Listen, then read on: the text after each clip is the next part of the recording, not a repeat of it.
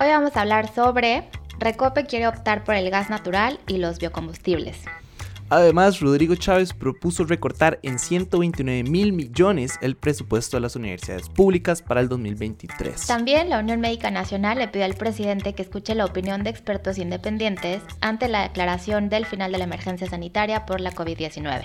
Mi nombre es Brenda Camarillo, soy editora digital de La República. Y yo soy Sergio Salazar, periodista y productor del medio digital No pasa nada, y esto es Empieza aquí, un podcast de noticias con todo lo que necesitan saber de Costa Rica. Lo pueden escuchar los lunes, miércoles y viernes a las 6 de la mañana en su plataforma de podcast preferida. Y comencemos hablando de que el presidente de Recope, Juan Manuel Quesada, reveló que la refinadora quiere apostarle al gas natural, los biocombustibles y el hidrógeno. Ese es el futuro a lo que nosotros vemos debería estar apostando la empresa, dijo Quesada. Incluso dijo que es necesario que el mundo deje la dependencia de los hidrocarburos y migre a otras energías renovables y menos contaminantes.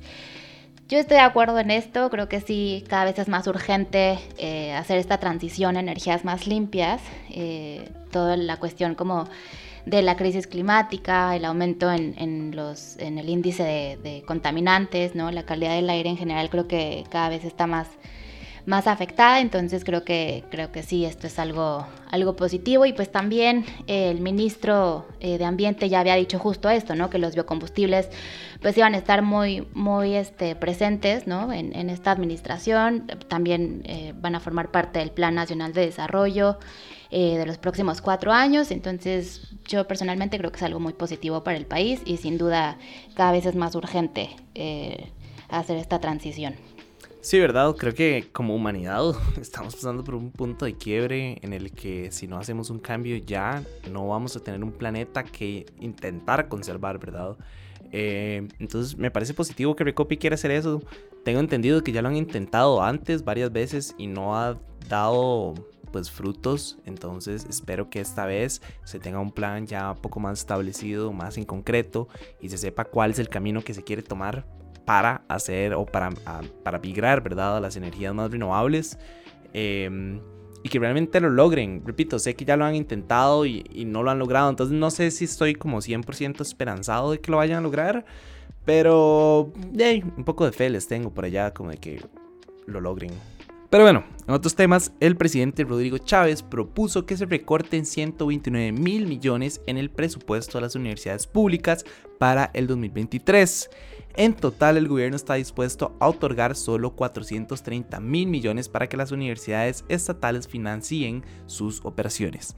Para este año, el presupuesto fue de 522 mil millones, además de otros 36 mil millones para la UTN.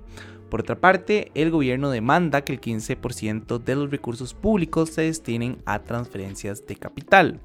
A todas estas me parece importante mencionar que el rector de la Universidad Estatal a Distancia y presidente del Consejo Nacional de Rectores, Rodrigo Arias, cuestionó la propuesta y aseveró que así es imposible llegar a un acuerdo. De hecho, esta semana, mañana, de hecho, el martes, ellos estarían presentando la contrapropuesta y ya anunciaron que se van a pegar al artículo constitucional que establece que el FES no puede ser disminuido, que es una norma que la Sala Constitucional ratificó recientemente. Eh, el FES siempre ha sido también un tema bastante controversial. Yo recuerdo mis, mis años en la Universidad de Costa Rica, la cantidad de personas que luchaban por porque se mantenga, ¿verdad? Y porque no se recorte, porque recortar el FES es recortar el, acceso que tienen las personas a una educación.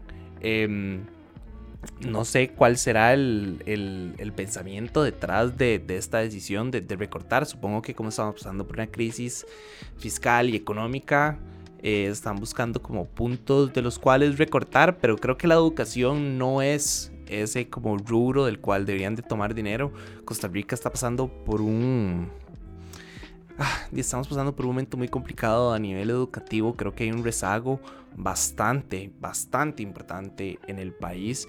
Y creo que destinarle o dejar de destinarle una, una cantidad de dinero tan importante a la educación pues pública eh, no, no sé si sea una buena idea, además considerando que no es tan fácil, ¿verdad?, tener acceso a una educación privada, en una universidad privada. Entonces es como la oportunidad de muchísimas personas de superarse, de poder tener una carrera y convertirse en profesionales. y menos dinero significa menos oportunidades para las personas. Entonces, no sé honestamente cuál es la, eh, el fundamento detrás de esta decisión. Y, habrá que ver qué, qué, contrapropuesta logran ellos presentar, si se las aceptan o no, o si nada más ya se tomó la decisión y punto, ¿verdad? Eh, pero sí creo que es un tema muy sensible y creo que también es un tema muy controversial. Y también es un poco contradictorio, ¿no? La educación, como bien dices, pues es una área en la que se debería invertir, no recortar eh, recursos. Y también como en este afán de aumentar la competitividad del país, pues es súper necesario eh, tener una mejor formación eh, de profesionales, ¿no? Entonces, quitando estas oportunidades para que los jóvenes puedan tener eh, acceso y posibilidades de, una educación de calidad, pues me parece también como un poco que va en la, en la dirección contraria, ¿no? hacer este tipo de recortes, pero bueno, pues a ver, a ver qué pasa, vamos a estar muy atentos a eso. Y bueno, para finalizar, en el, episodio anterior les contamos que el presidente Rodrigo Chávez tomó la decisión de decretar el final de la emergencia sanitaria por la COVID-19. Eh, y bueno, eh, les contamos que algunos expertos no están de acuerdo con esta decisión. Eh, tal es el caso de la Unión Médica Nacional, quien pidió al presidente que escuche la opinión de expertos independientes al considerar que el cese de la emergencia sanitaria por la COVID-19 no concuerda con la realidad epidemiológica que vive el país.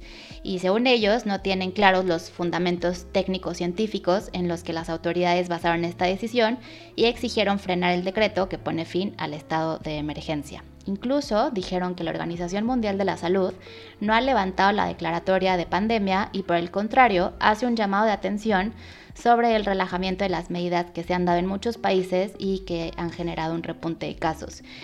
Yo creo que este del COVID, aunque ya cada vez nos estamos acostumbrando, ¿no? Porque como ya han dicho muchos especialistas, pues no es, no es algo que se va a ir, que se va a acabar así como, como tan sencillo pero sí creo que, no podemos tampoco eh, dejar de, restarle el, valor y la importancia que tiene, ¿no? O sea, han habido muchas muertes, siguen habiendo muertes, aunque sí también los, las cifras han disminuido, eh, pero es algo que, se va a quedar por mucho tiempo. Entonces, en este proceso de, eh, o la nueva normalidad, como, como le llamaron mucho tiempo, en este proceso de, adaptación creo que sí tenemos que ser, seguir siendo cuidadosos.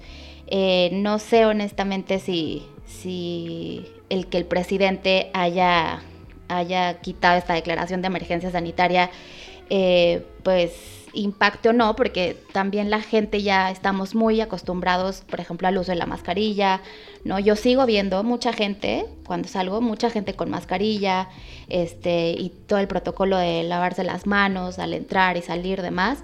Entonces creo que también son acciones y, prácticas que ya hemos ido adoptando muchísimo, ¿no? Y, aunque ya la mayoría de los lugares no, te lo piden, eh, pero por ejemplo en las escuelas eh, sí siguen siendo como rigurosos en cuanto a en cuanto a seguir estas, estas medidas, ¿no? Sobre todo para evitar contagios. Entonces, eh, yo creo que también es mucha responsabilidad de cada uno, ¿no? De cuidarse y cuidar, pues obviamente a, sus familias o, gente cercana. Y estoy de acuerdo también en que para hacer esta, para tomar esta decisión, pues sí esperaría que, que se hubiera considerado como la opinión de especialistas, ¿no? Eh, pero bueno, yo creo que también mucho está en, nosotros, en seguir cuidándonos, sobre todo en vacunarnos también, ¿no? Porque también por ahí había leído que pues la, tasa de vacunación no, no se está alcanzando como, como se planeó, entonces pues también eso, es a lo que nosotros tenemos que, tomar en cuenta y pues no bajar la guardia, porque si no, otra vez es como que un, un cuento de nunca acabar, ¿no? Entonces viene otra ola y viene otro repunte y ya se ha comprobado que eh, el, contagio prolongado pues puede traer incluso más, más consecuencias ¿no? a futuro. Entonces, eh, independientemente de si ya, ya no es emergencia sanitaria, creo que nosotros tenemos todas las posibilidades de seguir cuidándonos y de seguir siendo conscientes y pues también cuidar a la gente que nos rodea. Sí, de hecho, creo que no lo pude haber resumido mejor, ¿verdad? Em, y interesante que son prácticas que no son únicas para el COVID, digamos, el lavado de manos es algo que deberíamos de aplicar toda la vida, ¿verdad? Desde niños.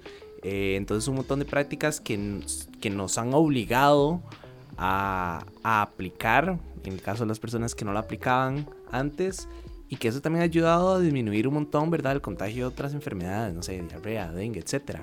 Eh, entonces creo que también son prácticas importantes de mantener el constante lavado de manos, utilizar el alcohol, eh, el alcohol en gel, el uso de la mascarilla en lugares muy cerrados, etc. Entonces es cierto, o sea, que el hecho de que se haya declarado que ya no existe el estado de emergencia no significa que uno como ciudadano y que como individuo nada más baje la guardia. Eh, a mí sí me preocupa un poco, ¿verdad? Como este, no sé si secretismo, pero en realidad no sabemos nada de cómo están las cifras de COVID, desde hace mucho tiempo no se, no se publican. Entonces, me encantaría también, ¿verdad?, ver las cifras oficiales que dicen que los casos están bajando, cuántas personas se han vacunado, cuántas personas han sido hospitalizadas, etc. Em, porque al menos yo, en lo personal, no, pues no lo he visto, pero de, yo también esperaría que, esta decisión se haya tomado basándose en fundamentos técnicos, en estudios, en opiniones de científicos y de expertos en, el tema, pero como no nos dicen, entonces no, no sé, siempre queda un poco esa duda, pero sí, creo que totalmente eh, queda como ahora en manos de nosotros como, como individuos tomar la decisión de si seguimos aplicando las medidas o si nada más bajamos la guardia y pues nos nos ponemos a, o nos arriesgamos a, contagiarnos. Sí, estoy de acuerdo contigo. Y con lo que mencionabas de este secretismo, creo que también eso es muy importante porque a raíz del hackeo que sufrió eh, pues la, algunas plataformas de la caja, como que ya no se ha mantenido esta, este flujo de información en cuanto a los datos oficiales de la COVID acá en el país, pero eh, bueno, en la República pueden leer cada semana el informe que, que da el Ministerio de Salud. Y bueno, les comento que de hecho del 31 de julio al 6 de agosto sí se, se registró una, una disminución. Eh, se reportaron 11.000 casos nuevos que representa 2.000 menos que la semana anterior. Entonces, eh, pues sí, semana a semana se ha registrado un, descenso en, las cifras, este, no solo en los casos nuevos, incluso también en hospitalizaciones y fallecimientos. Pero eh, bueno, como, como ya mencionamos, creo que la responsabilidad está en cada uno y, pues seguir, seguir cuidándonos, no, no queda de otra. Sí, totalmente. Pero bueno, eso es todo por hoy, lunes 15 de agosto. Yo soy Brenda Camarillo de La República. Y yo soy Sergio Salazar de No Pasa Nada. Recuerden buscar a No Pasa Nada en todas nuestras redes sociales y en youtube.com slash no pasa nada oficial y a La República en sus redes sociales y en el sitio web larepublica.net para que estén al día con todas las noticias nacionales e internacionales. Les recuerdo que el siguiente episodio sale el próximo miércoles para que estén atentos. Como siempre, asegúrense de suscribirse y de seguir este podcast y de darnos una calificación. Antes que nada, muchísimas felicidades a todas las mamás en este Día de la Madre y las personas que lastimosamente no tienen una madre o que no pueden compartirla con ellos. Eh, muchísimos ánimos. Yo sé que a veces son pues, fechas un poco complicadas.